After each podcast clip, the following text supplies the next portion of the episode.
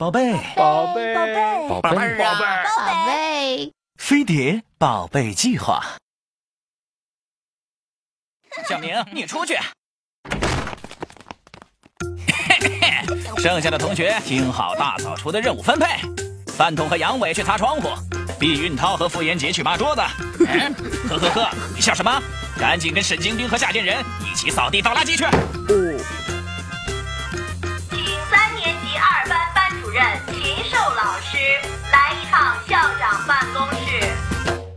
其实第一次听别人叫我的名字，我是拒绝的。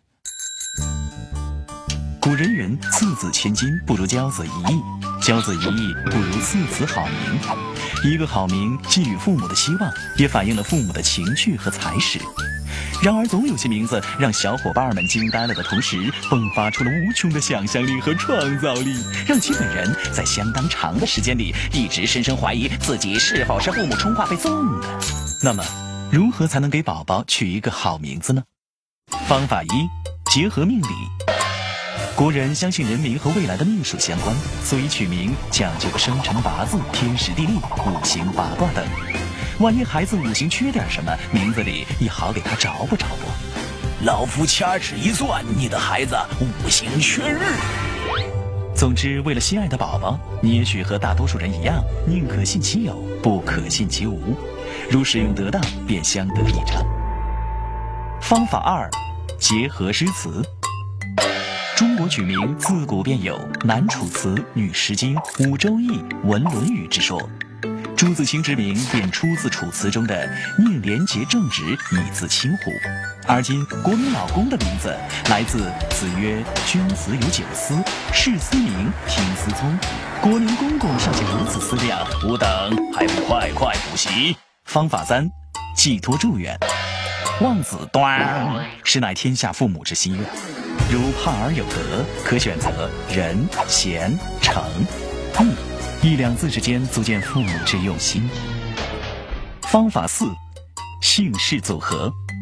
此招虽有偷懒之嫌疑，实则表达了对妈妈付出的肯定，颇有军功章里有我的一半，也有你的一半之意。如果爸爸姓李，而妈妈姓程，恭喜贺喜，李嘉诚就是你们的儿子了。那么，给宝宝取名时又有什么是需要避免的呢？一，避免冷僻。有人为了记着孩子的生肖或考验无辜群众的智商，起个名儿带奔、山、彪、彪、达。你有没有考虑过你孩子和他老师的感受呢？二，避免谐音。三年级二班已经告诉过你，珍爱生命，远离谐音。秦寿老师，请速来校长办公室。三，避免大俗。据统计，中国有近二十六万的李娜，他们之中有活跃于网坛、歌坛、影坛，甚至于佛坛。大俗的字因使用的人过多，既没有特点，又容易重名，往往会给他的未来生活带来不少烦恼。哎，曹校长，您找我啊？哎，秦老师，进来进来。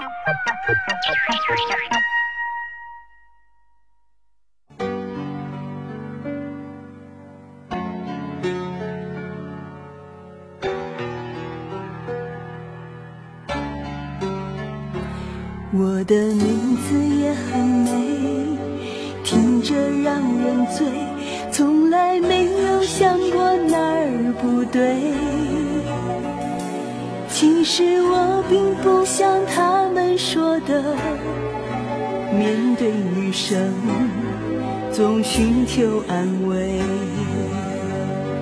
憋屈的命算是有品味。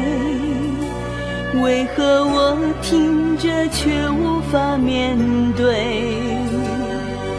每天抱着猫狗水，生活过得好重口味。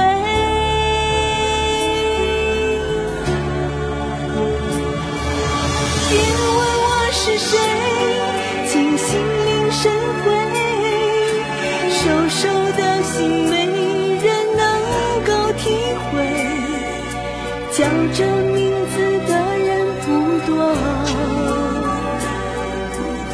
为何还在校园广播。